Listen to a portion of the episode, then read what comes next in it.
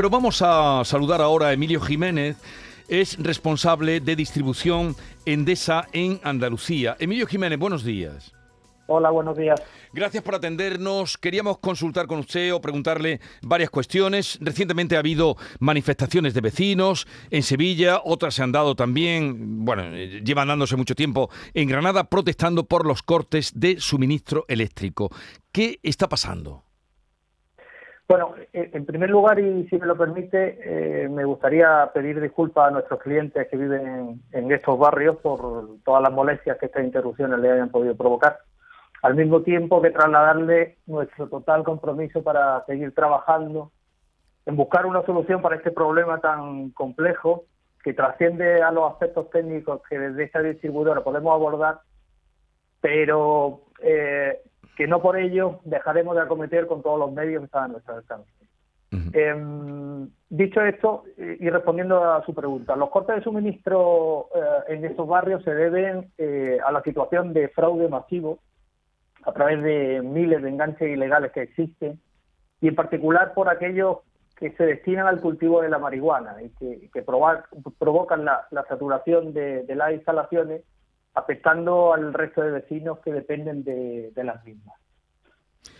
Usted habla de miles de enganches. Eh, caso de, Granada, que eso lo sabíamos y lleva ya mucho tiempo. Ahora se están dando también en, en barrio, barrios humildes, de muy humildes de, Sevilla. Eh, el, que sea para, siempre vimos para el cultivo de marihuana, ¿es que tiene mucho tiro, consume mucha energía el cultivo de la marihuana? Claro, este es la principal diferencia. ¿no? El fraude eléctrico siempre ha existido, el fraude eléctrico tradicional siempre ha existido. la realidad que se está dando es que en los últimos años está creciendo de una manera exponencial el que se dedica a, este tipo de delitos.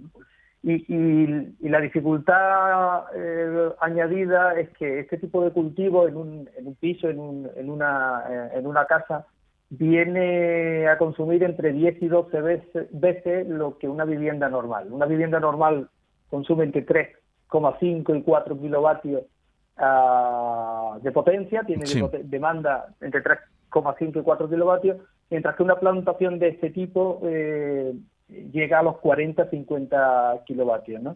Este consumo mm. excesivo es lo que le decía que hace que las instalaciones se saturen y, al final acaban acaban provocando las interrupciones al resto de, pero, pero un consumo tan elevado, dice usted, de 40 o 50 kilovatios, para que se hagan una idea, y nos ha puesto el ejemplo de lo que es un medio, un consumo medio en un, en un hogar, eh, ¿esto no pueden ustedes, esto lo detectan ustedes, no pueden cortarlo?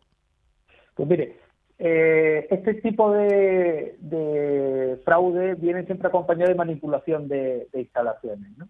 Entonces, en estas manipulaciones, eh, lo que se hace es, primero, se eliminan todas las protecciones que tiene, que tiene la vivienda habitual. Sí. Lógicamente se elimina el contador, que es la pieza con la que, con la que nosotros eh, medimos el consumo, por lo que queda desprotegida toda la instalación y, un poco fuera de control.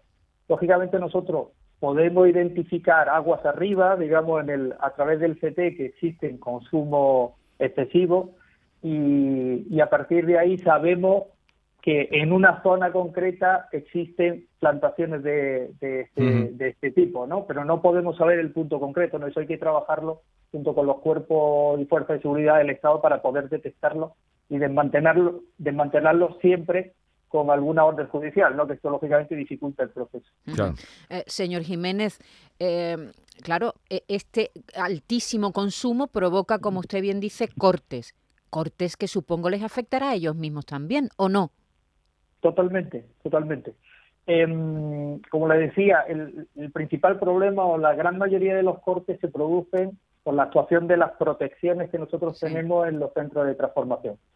Eh, si las instalaciones no hubiesen sido manipuladas, en cada vivienda y luego en cada centralización de contadores existen dispositivos, los magnetotérmicos, los diferenciales, que, protegen tanto a las personas como a la instalación de, posibles sobrecargas. ¿no? Em, al haberlos manipulado y eliminado, eh, esas protecciones no actúan y al final acaban actuando eh, lo que nosotros decimos aguas arriba, ¿no? En el, en el transformador y acaban afectando a muchísima más gente de la que tendrían que de la que tendrían que hacerlo. Mm. Aparte del riesgo también que conlleva esto. Y una persona o vecinos que están sufriendo, bueno, que se han echado a las calles para protestar por esos cortes que sufren eh, estos cortes y descubren que un vecino tiene enganche ilegal, eh, al suministro eléctrico, ¿qué puede hacer? Porque tampoco va a denunciar para complicarse, o sí, pero de una manera que no lo descubran, porque le pueden complicar la vida.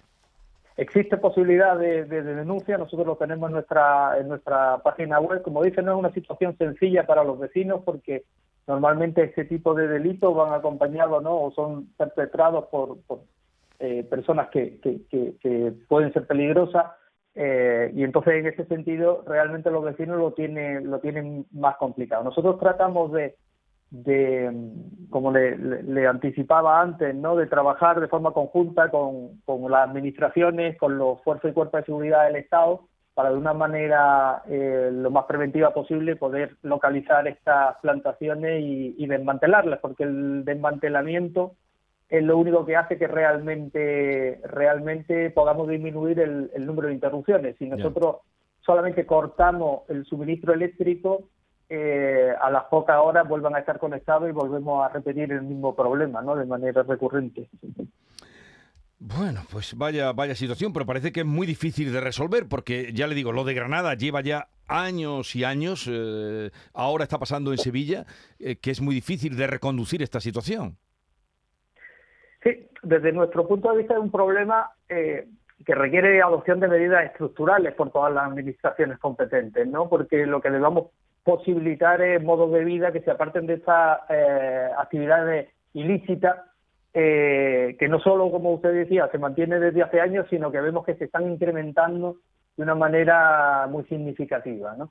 en ese sentido, se mantienen, eh, Endesa participa en mesas institucionales y técnicas en las que existen representación por parte de las subdelegaciones de gobierno, Policía Nacional, Guardia Civil, Junta de Andalucía, ayuntamientos, diputaciones, si participamos eh, eh, todas las eh, empresas y administraciones que, como le digo, este problema no con mucha arista y complejo eh, y complejo, eh, pues entendemos que debemos abordarnos para poder darle una solución definitiva. A ver, eh, para que nos hagamos una idea, ¿usted tienen calculado, supongo que sí, una empresa como Endesa, la pérdida que tienen de, no sé, en kilovatios, en dinero, como lo calculen, no sé, al mes, a la semana, al año, por esta vampirización de energía de Strangis?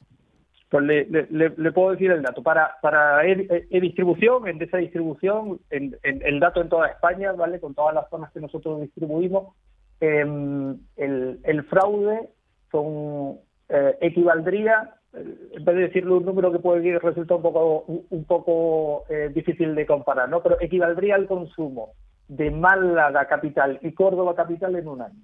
Eso es lo que, lo que el fraude supone en, para, para e-distribución a lo largo de un año.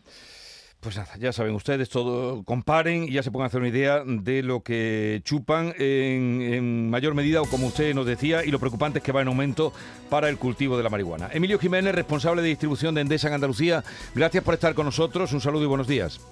Gracias, muy buenos días.